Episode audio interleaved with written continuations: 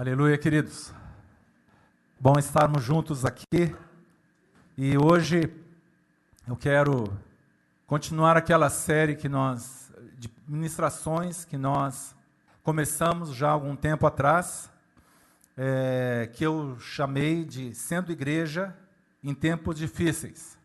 E eu comentava naquela primeira palavra, já estamos na nossa quarta palavra, na introdução, que havia algumas características para a igreja viver nesse tempo e suportar e crescer e sobreviver e viver em plenitude nesse tempo de dificuldade que já começamos a viver e que se avizinha aí mais um tempo de dificuldades, de perseguição e que essas características que nós estamos aqui compartilhando com os irmãos e fazendo os irmãos refletirem. São cinco. Primeiro, compromisso com a palavra de Deus. Segundo, compromisso com a oração, que foi ministrado na última vez que eu ministrei aqui. Hoje vou falar sobre o compromisso com a proclamação do Evangelho do Reino. E quarto, uma expectativa de fé pelo sobrenatural de Deus. E, e quinto, aceitação com alegria do sofrimento por causa do Evangelho. E eu quero repartir hoje com os irmãos sobre o compromisso que nós temos que ter com a proclamação do Evangelho do Reino. Aquelas pessoas que não assistiram, que não estavam presentes, nós temos no nosso canal do, do YouTube eh, essas três ministrações. Na primeira, na primeira ministração eu, eu dei uma geral nesses cinco pontos. Na segunda, nós falamos, eu falei sobre a palavra, compromisso com a palavra. E na terceira, nós falamos sobre a oração. E hoje eu quero falar sobre o compromisso que nós, individualmente, como discípulos, e nós, como igreja, precisamos ter com a proclamação do Evangelho. O que significa proclamar? Proclamar, se nós olharmos no dicionário, eu gosto muito de ver o significado das palavras no dicionário. Proclamar significa anunciar em público, em voz alta, aclamar, publicar, promulgar, afirmar com ênfase. Eu queria ler com os irmãos dois textos que servirão de base para essa palavra que eu quero hoje compartilhar. O primeiro texto se encontra em Mateus 28, 18, e o segundo texto em Atos 10, 36. Vamos ler o primeiro texto, Mateus 28, 18.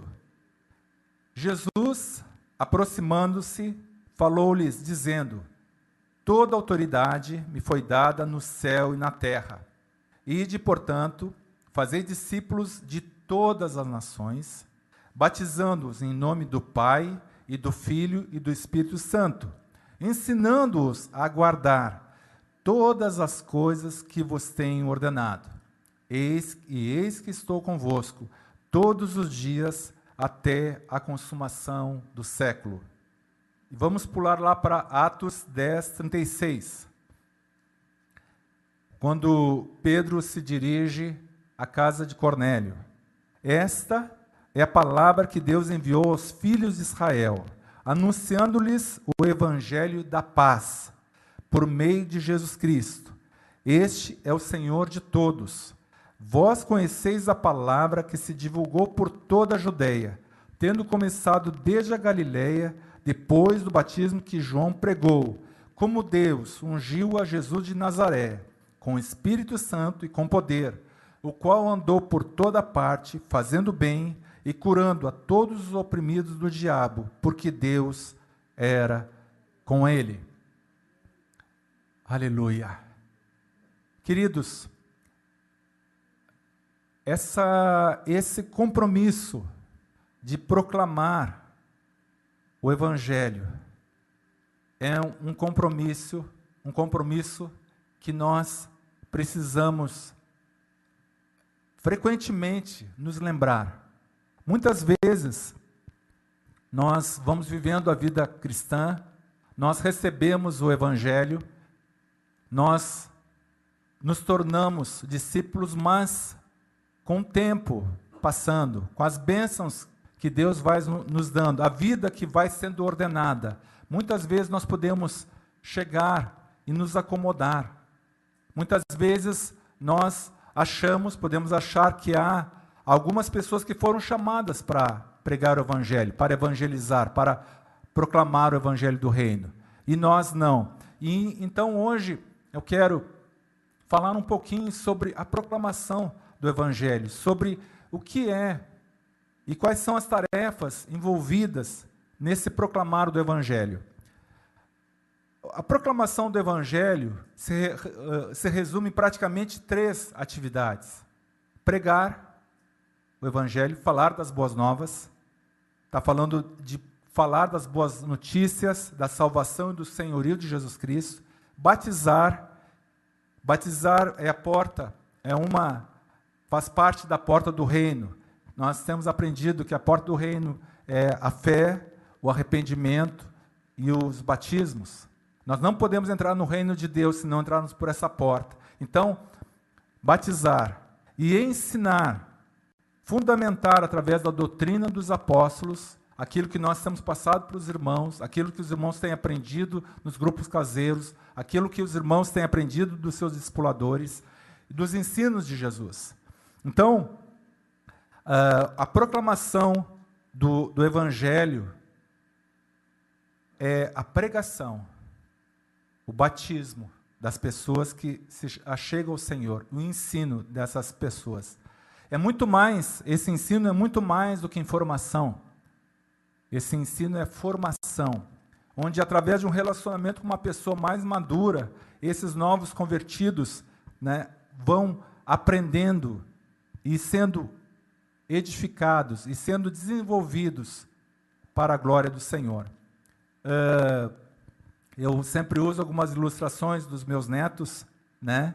Avô, hoje estamos lá com Maurício e Márcia, Maurício chegou também na minha idade, 60 anos, e nós estamos nos alegrando de dessa fase tão boa que nós podemos chegar, de ver os netos, ver os filhos dos nossos filhos. Isso é promessa, né? Ver os filhos dos nossos filhos.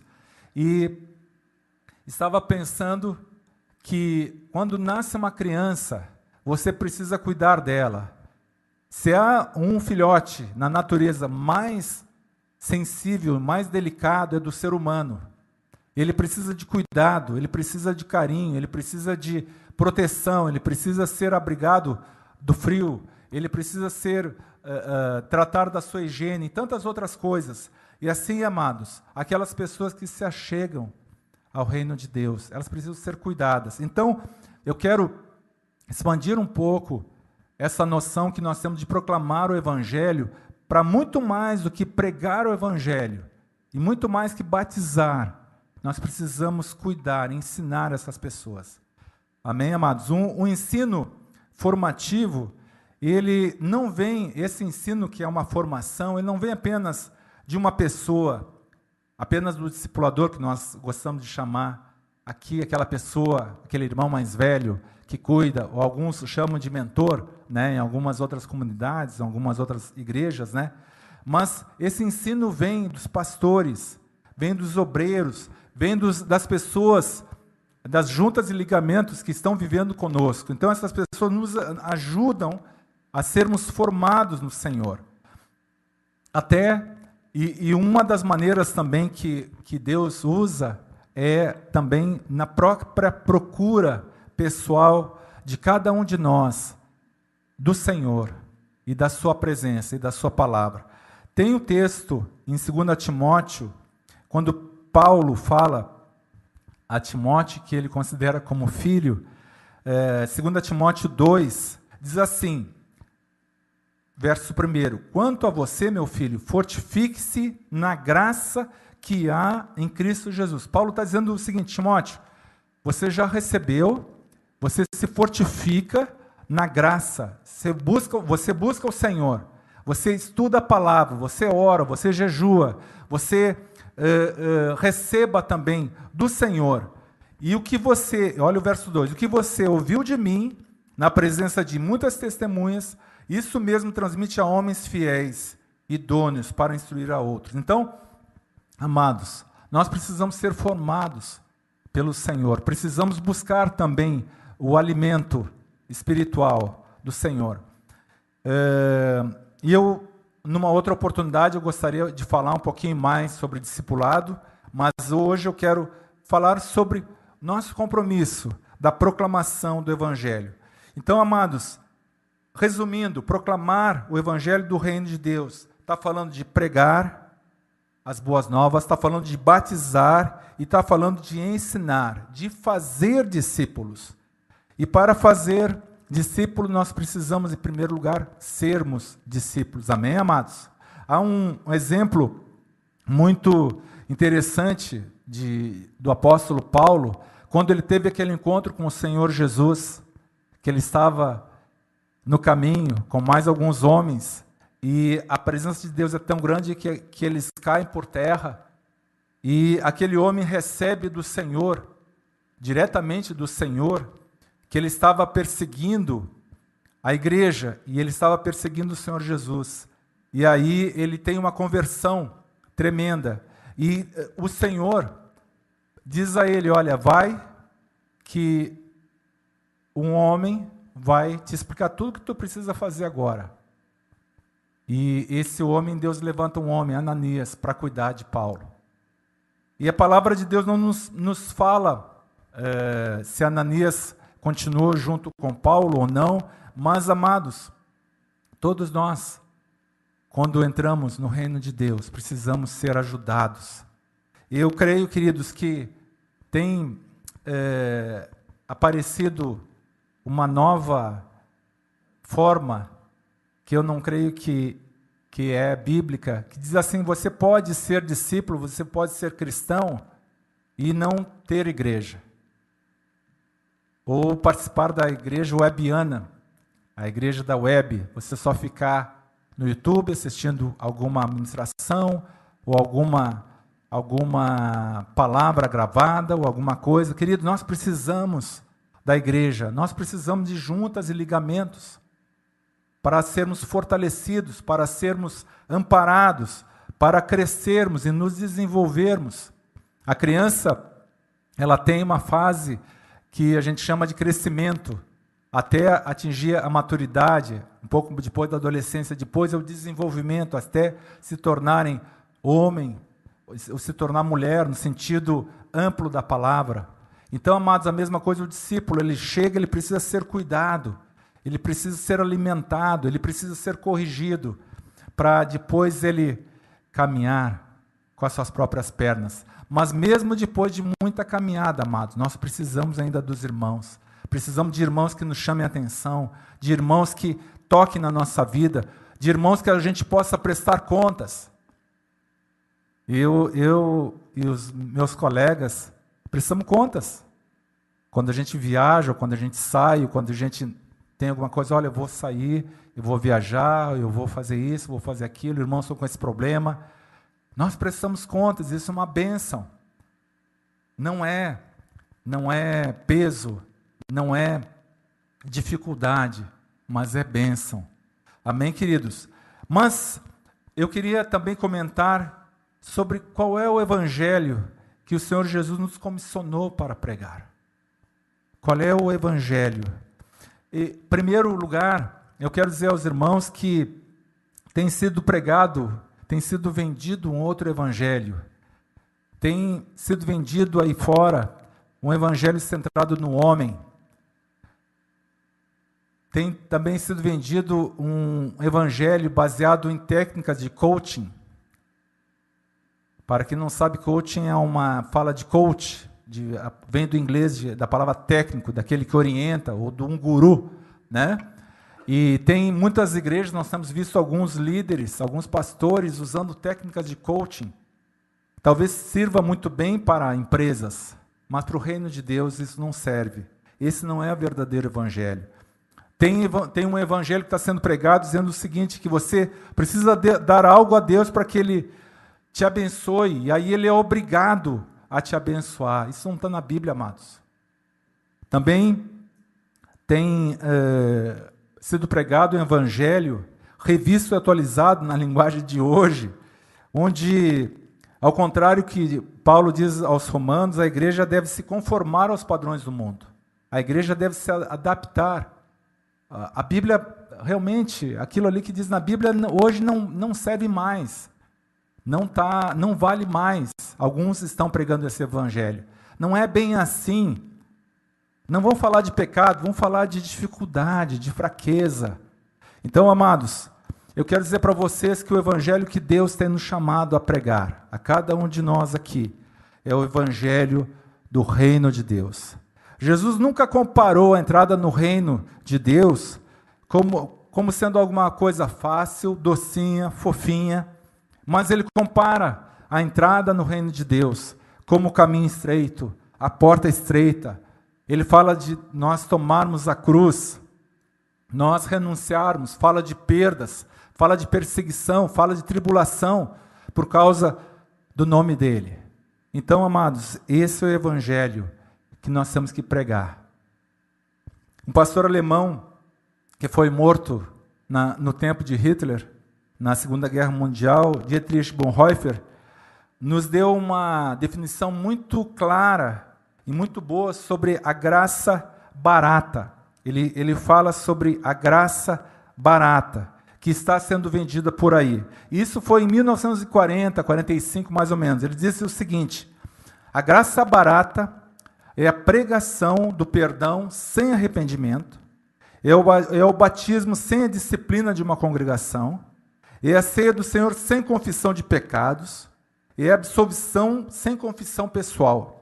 A graça barata é a graça sem discipulado, a graça sem a cruz, a graça sem Jesus Cristo vivo e encarnado. Isso é forte, né, amados? A graça não é barata, a graça é preciosa.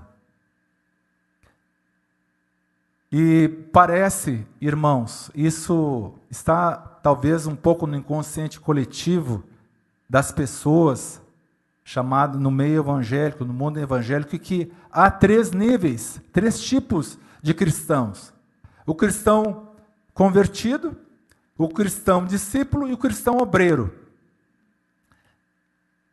O convertido ou convencido, eu acho que seria a melhor palavra para explicar o convencido, ele participa de algumas atividades da igreja, ele até pode ofertar, pode dizimar, pode fazer algumas coisas, mas ele não tem realmente um compromisso fiel com o Senhor, nem com os irmãos. O discípulo, aquele que teria um nível maior de compromisso, e o obreiro é aquele que não só apenas é discípulo, mas ele está trabalhando. Né? Eu creio, amados, que não há essas três categorias, há só uma. A palavra de Deus no Novo Testamento se refere a discípulo e aparece 250 vezes, mais de 250 vezes no Novo Testamento, a palavra discípulo. Fala também os do caminho, e a palavra cristão fala apenas três vezes. Então, amados, não existe mais do que uma categoria de discípulo. Não tem aquele, ah, eu sou mais ou menos discípulo. Ah, um dia eu vou me tornar discípulo. Não, amados, aquele que recebe o evangelho do reino, ele é um discípulo. Ele nasceu de novo. Ele agora é nova criatura. Amém? A W. Tozer disse também algo profundo e algo tremendo ele diz o seguinte: tenho a sensação de que uma heresia extraordinária se desenvolveu em todos os círculos cristãos. A ideia é amplamente aceita de que os seres humanos podem escolher aceitar a Cristo pelo simples fato de precisarem dele como Salvador e de que têm o direito de adiar a obediência que devem a ele como Senhor pelo tempo que desejarem. Então, Tozer já também há décadas passadas falava isso, que havia no meio evangélico uma ideia que eu poderia aceitar Jesus como meu Salvador, mas obedecê-lo, eu tinha o direito de postergar isso para o tempo indeterminado. E nós entendemos, amados, que salvação sem obediência é algo desconhecido na Bíblia. Não há, não pode haver um discípulo que apenas recebeu Jesus como seu Salvador e não o recebeu como Senhor. Amém? Aleluia. Então, queridos, voltando ao que importa, ao que é mais importante aqui, pregar a mensagem do Evangelho é fazer discípulos que obedecem e praticam a palavra de Deus. Isso vai trazer mudança, vai trazer vitória sobre o pecado, trará salvação, tra trará restauração. O evangelho que nós devemos pregar produzirá pessoas que se relacionarão com Deus por meio de Jesus Cristo, com a ajuda, com a assistência, com a capacitação do Espírito Santo. Amém, amados? Aleluia. Então, amados, esse evangelho que nós temos que pregar é o evangelho do reino, é o evangelho integral, é o evangelho da graça preciosa e não da graça barata. E ele não visa produzir pessoas melhores, que tenham um maior grau de religiosidade, ou que não cometam tantos erros graves contra a sociedade. Pelo contrário, é muito mais que isso. Ele visa a proclamação do evangelho da paz, que vai transformar vidas e a sua realidade através do novo nascimento e da capacitação do Espírito Santo, transformando-nos. Antes nós éramos inimigos de Deus, e esse evangelho vai nos tornar filhos de Deus semelhantes a Jesus e cheios do Espírito Santo. Amém, amados? Paulo diz algo tremendo em Romanos 1,16. Paulo diz o seguinte: Pois não me envergonho do Evangelho, porque é o poder de Deus. Eu vou repetir. Pois não me envergonho do Evangelho, porque é o poder de Deus para a salvação de todo aquele que crê, primeiro do judeu e também do grego, visto que a justiça de Deus se revela no Evangelho, de fé em fé, como está escrito: o justo viverá por fé. Aleluia. Amém, amados? Esse é o Evangelho que nós temos que pregar. O Evangelho que transforma vidas. O Evangelho que faz que você não apenas tenha Jesus como teu Salvador, mas como teu Senhor. E para nós, do século 21, talvez seja um pouco difícil entender a palavra Senhor. Mas naquela época que os discípulos estavam vivendo, Senhor era o Quírios, era a autoridade máxima. Era Senhor da vida e da morte. Ele tinha autoridade para te libertar ou para te matar. Ele tinha autoridade para tirar os teus bens ou para te dar bens. Ele tinha autoridade para te tornar escravo ou para te libertar da escravidão. Então, amado, Jesus Cristo, autoridade máxima, o nosso Senhor. É esse o evangelho que nós temos que pregar, é esse o evangelho que nós temos que viver. Amém? E, continuando, onde nós devemos proclamar este evangelho? E quem deve pregar este evangelho? Me permitam que eu leia mais dois textos que o, o médico amado, Dr. Lucas, escreveu lá no Evangelho de Lucas e também no livro de Atos dos Apóstolos. Lucas 24, 46 diz assim: E lhes disse: Assim está escrito, Jesus falando aqui, né? Assim está escrito, Lucas 24, 46. Assim está escrito que o Cristo havia de padecer e ressuscitar dentre os mortos no terceiro dia, e que em seu nome se pregasse arrependimento para a remissão de pecados a todas as nações começando de Jerusalém. Vós sois testemunhas dessas coisas. Eis que vos envio sobre vós a promessa de meu Pai. Permanecei, pois, na cidade, até que do alto sejais revestidos de poder. E Atos 1, 8. Também Lucas escreveu assim: Mas recebereis poder ao descer sobre vós o Espírito Santo, e sereis minhas testemunhas, tanto em Jerusalém, como em toda a Judéia e Samaria, até aos confins da terra. Então, amados, onde temos que pregar este evangelho? Jesus deixa muito claro para nós que a pregação do evangelho começava na casa deles, lá em Jerusalém. Então os apóstolos estavam morando ali. Então Jesus disse: vocês vão pregar primeiro aqui, depois Judéia, Samaria e até os confins da terra. Então, de acordo com a palavra do Senhor, eles deveriam começar onde eles estavam morando, onde eles estavam vivendo. e iria aumentar esse círculo de influência, esse, esse alcance da palavra de Deus.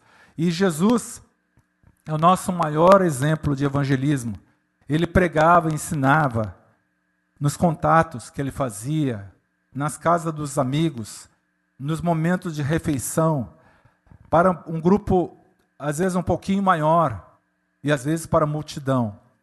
Então, o tanto texto eh, de Mateus como o texto de Marcos, quando fala ide pregar o evangelho, ide fazer discípulos, os, as pessoas, os irmãos que estudam no original, dizem que esse ide é indo. É um, é um, é um verbo que denota movimento. Então, por onde nós passarmos, onde nós estivermos vivendo, nós podemos pregar o Evangelho. Onde nós é, estivermos nos relacionando, e um, uma das, das grandes ferramentas, da, das boas estratégias para o evangelismo é nós evangelizarmos nossos amigos. Assim foi com alguns apóstolos que chamavam o seu irmão ou um amigo para seguir a Jesus. E quem deve proclamar, respondendo à segunda pergunta, quem deve proclamar? Todos os discípulos, nascidos de novo e cheios do Espírito Santo. É claro que a igreja terá pessoas com ministério do, de evangelista, Terá pessoas que têm mais facilidade, mas a palavra de Deus nos fala que todos nós estamos envolvidos nessa obra. Amém? A Liris tem uma amiga idosa, mora ali perto de casa. Nós conhecemos ela já faz, acho que um ano, dois, né, amor? Mais ou menos. Estávamos um dia uh, almoçando num supermercado que tem ali perto de casa, e ela sentou perto e a gente começou a conversar, e ela se identificou como como discípula. E essa, essa irmã, ela é viúva, tem filhos, e ela mora sozinha, tem cuidadora, tem uma empregada. E ela um dia comentou com a Liris que ela está sempre pregando para as cuidadoras. Tem cuidador que diz assim: é, pede para ela fazer estudo bíblico onde, na, na, no seu apartamento. E ela, onde vai com o porteiro, ela abençoa, ela fala do Senhor. E então, amados, nós podemos pregar onde nós estivermos. Não tem limite de idade. Amém? É, crianças, nós já soubemos de testemunhos que crianças na escola, pequenas, falaram para o amiguinho, e aquele amiguinho falou para os seus pais, seus pais falaram com os pais daquele que havia falado do Evangelho, de Jesus. E vier, veio toda a família. Tem jovens que pregam nas universidades, estão trabalhando nas universidades pregando o evangelho. Então, amados, quem deve proclamar? Todos nós. E a palavra de Deus nos mostra que o método de envio, método de pregação, né, é em equipe também. Nós podemos pedir ajuda de irmãos para pregar, para complementar aquele trabalho que a gente já está fazendo. Amém? É, um dia desses eu estava com, com um discípulo lá no aeroporto e, e estava já com essa questão do evangelismo, Deus já estava falando, renovando isso em mim também. E estávamos numa lojinha e eu comecei a falar com uma moça, a gente estava olhando algumas, alguns produtos naquela loja, comecei a falar com uma moça, e daqui a pouco tive aquela oportunidade de, de tocar é, sobre assuntos sobre as coisas de Deus e comecei a falar e logo na, em seguida toca o meu celular, eu tive que atender. E aí eu estava com esse discípulo e ele continuou, nós pegamos o contato, até estava lembrando essa semana para minha esposa para voltar a contactar ela, pegamos o celular dela. Então, queridos, nós precisamos pregar onde nós estivermos, de dois em dois ou sozinhos, precisamos pregar. E por que parando um pouquinho para pensar, por que, que nós muitas vezes não falamos de Jesus e não proclamamos o Evangelho? Eu creio, queridos, que há dois motivos principais para isso. Primeiro, por não termos tido uma experiência real com Jesus, de fato e de verdade. Esse eu, eu creio que é um, um, dos motivos. E o segundo motivo é por não estarmos cheios do, do Espírito Santo e termos de alguma forma esfriado. Lucas, nos versículos é, que eu já li aqui, e de, do Evangelho de Lucas e também no livro de Atos, ele deixa bem claro que recebereis poder ao descer sobre vós o Espírito e sereis minhas testemunhas. Então, naqueles versículos que nós lemos há pouco, Lucas está dizendo o seguinte: nós receberemos poder e seremos testemunhas. Então, amados, nós precisamos, se nós não estamos evangelizando, Primeira coisa, temos que ter uma experiência com o Senhor. Se já tivemos, precisamos ser cheios do Espírito Santo. Amém?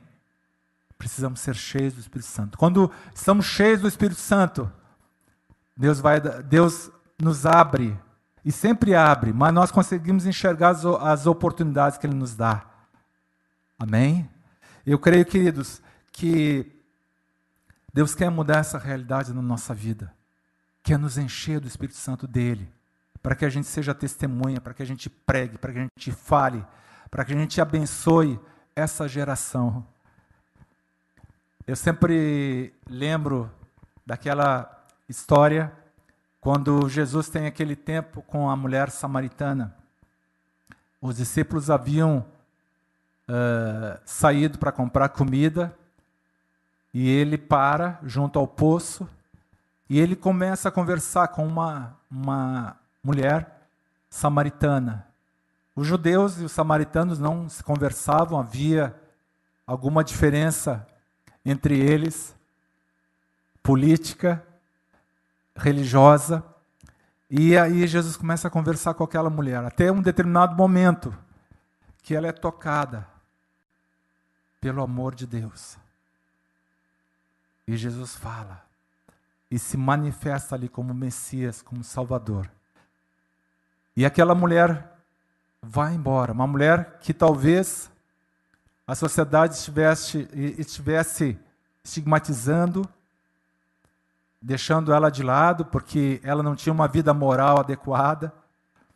E ela vai e fala para toda uma cidade que ela havia encontrado o Messias e vem toda uma cidade. Queridos, talvez você fale para uma pessoa e essa pessoa seja ganha para o Senhor e venha muitas pessoas atrás dela. Esse é o poder do Evangelho. A palavra, ela não volta vazia. A palavra é como uma semente que é semeada e frutifica. E dá muito mais do que uma semente dá muitas sementes, muitos frutos. Glória a Deus. Agora, amados, se nós não estamos evangelizando, como é que nós podemos mudar essa realidade? Como é que nós podemos mudar isso na nossa vida, na nossa geração, na nossa congregação? Eu queria ler com vocês Mateus 9:35, que responde isso. E percorria Jesus, Mateus 9,35, e percorria Jesus todas as cidades e povoados, ensinando nas sinagogas, pregando o evangelho do reino e curando toda sorte de doenças e enfermidades. Vendo ele as multidões, compadeceu-se delas, porque estavam aflitas, exaustas como ovelhas que não têm pastor. Então se dirigiu a seus discípulos: A seara, na verdade, é grande, mas os trabalhadores são poucos. Rogai, pois, ao Senhor da seara que mande trabalhadores para a sua seara. Eu queria repetir essa última parte. A seara, na verdade, é grande, mas os trabalhadores são poucos. Rogai, pois, ao Senhor da seara que mande trabalhadores para a sua seara. Eu quero relembrar aquela classificação que muitas vezes uh, está no inconsciente das pessoas que achar que nós podemos ser só convertidos e não discípulos. Que há três categorias: convertido, discípulo e obreiro. E amados, com essa palavra aqui, eu quero dizer para vocês que todos nós somos obreiros. Todos nós somos trabalhadores. Amém? A classificação discípulo está tá incluso no pacote. É trabalhador na seara. É pregador do evangelho. É um espalhador das boas novas. Amém, amados? Então, esse, esse texto fala de uma colheita, não fala nem de uma semeadura. Quem é da roça sabe né, que o processo de semear, de cultivar, de plantar é longo, é trabalhoso. Mas aqui o Senhor Jesus está falando o quê? Que a colheita está tá aí, é só colher.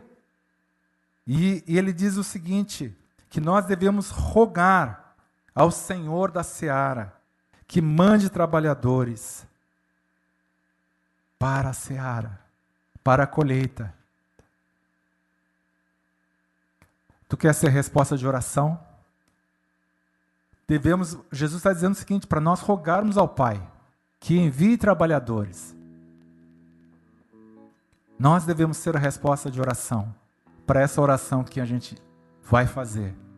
Amém? devemos ser resposta a essa oração. Aleluia. E eu quero dizer para vocês, fortalecendo esse argumento, que todos nós, como discípulos, somos trabalhadores. Eu quero ler o último versículo aqui para os irmãos. Marcos 16, 15. É um texto que me chamou muito a atenção, por uma característica aqui que eu quero compartilhar com os irmãos, mas eu quero ler primeiro. Diz assim: Ide por todo o mundo e pregai o evangelho a toda criatura. Quem crer e for batizado será salvo. Quem, porém, não crer será condenado.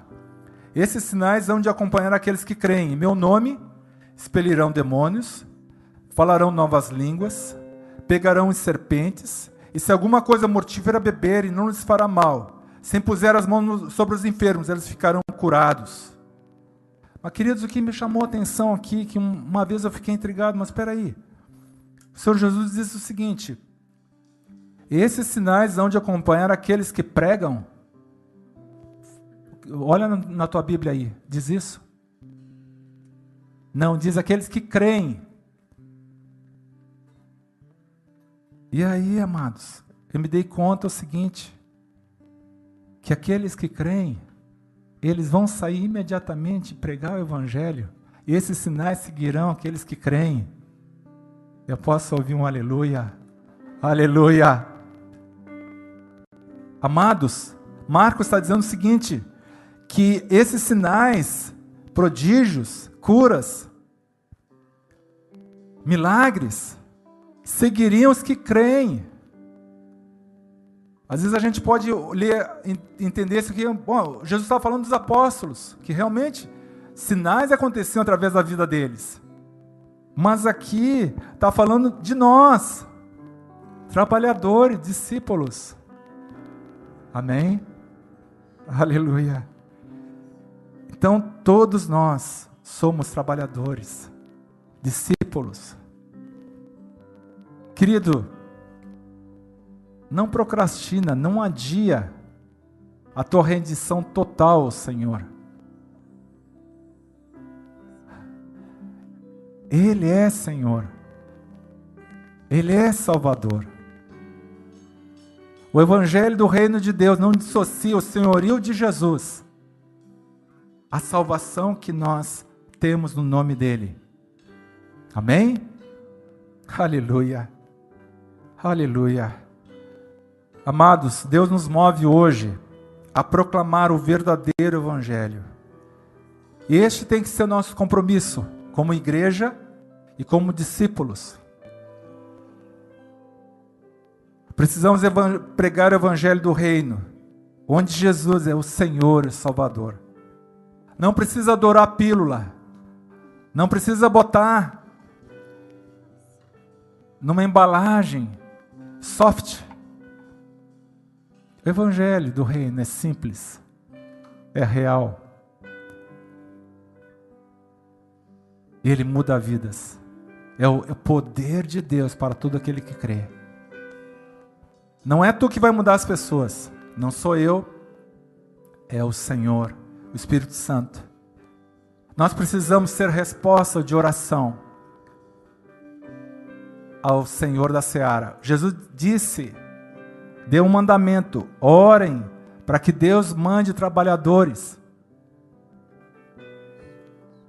Eu quero ser resposta a essa oração. E eu quero te desafiar que seja resposta a essa oração que nós vamos fazer agora. Se tu quiseres repartir comigo essa, esse pedido, essa súplica, Jesus fala que nós devemos rogar. E rogar é pedir com súplica, é pedir com intensidade. Tu pode dizer amém. Oh Pai, nós queremos Paizinho amado. Rogar, Pai, pedir, Senhor, que o Senhor mande trabalhadores para a seara. E Pai, nós não queremos ser trabalhadores omissos, já somos discípulos e trabalhadores e Pai, nós queremos pedir que o Senhor mande trabalhadores para a seara. Mas, Pai, nós, assim como Isaías, que viu o Senhor no, no alto e sublime trono, e ele disse: Eis-me aqui, Senhor, envia-me a mim. Com a convicção que ele era um homem pecador, um homem de impuros lábios que habitava num povo de lábios mentirosos. Mas, Senhor, o Senhor tocou em sua boca, o Senhor tocou em sua vida. E hoje, Senhor Deus, nós oramos que o Senhor toque em nós, toque nessa congregação que está aqui, toque na, naquelas pessoas que não puderam estar aqui, que gostariam de estar aqui. Pai amado, toque em nós, assim como o Senhor tocou em Isaías para ser instrumento teu às nações. Pai querido, toque em nós, enche-nos com teu Santo Espírito. Pai, renova, Senhor, a chama evangelística na tua igreja. Renova aquele fogo que pode estar apagado na vida de alguns irmãos, para que eles sejam instrumento de ti, instrumento da tua palavra, para que leve o evangelho do reino, Senhor. Toca em minha vida, Senhor Toca na vida dos meus irmãos, Senhor. Pai amado, nós temos visto a colheita, a seara branca, prontinha para ser colhida, Senhor. E temos nos omitido e pedimos perdão pela omissão, pela falta de envolvimento com a tua obra, Senhor. Achando que algumas pessoas são chamadas para a obra e outras não. E hoje nós vemos e vimos pela tua palavra que todos são chamados para pregar e para serem instrumentos teus de levar as boas novas. Pai amado, como diz lá, como ouvirão sem ninguém falar nada, e como receberão se nós não falarmos, Senhor. Pai querido, toca em nós, enche-nos com teu Santo Espírito, Pai. E se há alguma pessoa nessa noite que não se entregou para Jesus, Pai, eu oro por essas vidas, para que elas se rendam ao Senhor, larguem a vida de pecado, larguem tudo para trás e sigam o Senhor Jesus. Oh Deus amado, muda nossas vidas, Senhor. Pai amado, temos recebido tanto, materialmente como espiritualmente, Pai, e temos feito tão pouco, Senhor. Não que precisamos de fazer algo para recebermos alguma coisa do Senhor, porque tudo o Senhor nos deu por graça e por amor e misericórdia. Mas, Pai, nós queremos, somos constrangidos. Somos constrangidos por tão grande amor, por tão grande salvação. Oh, Pai, toca em nós, enche-nos com teu Santo Espírito, Pai. Oh, Pai, muda, Senhor, nossas vidas. Em nome de Jesus, queremos ser resposta de oração, de sermos enviados de sermos homens e mulheres que onde passam deixam o bom perfume de Cristo. Oh, Pai, que falam, que dão as suas vidas pelo Senhor. Em nome de Jesus nós oramos. Amém, Pai. Amém. Amém. Aleluia, queridos. Aleluia. Que o Senhor possa tocar em nossas vidas. O Senhor possa nos deixar incomodado. Em minha oração que essa palavra te incomode, que essa palavra te perturbe, assim como tem me perturbado, tem me tocado, tem me deixado incomodado. Que essa palavra finque no teu coração e que haja mudança. Não haja nenhuma acusação do inimigo, pelo contrário, que haja um mover do teu Espírito Santo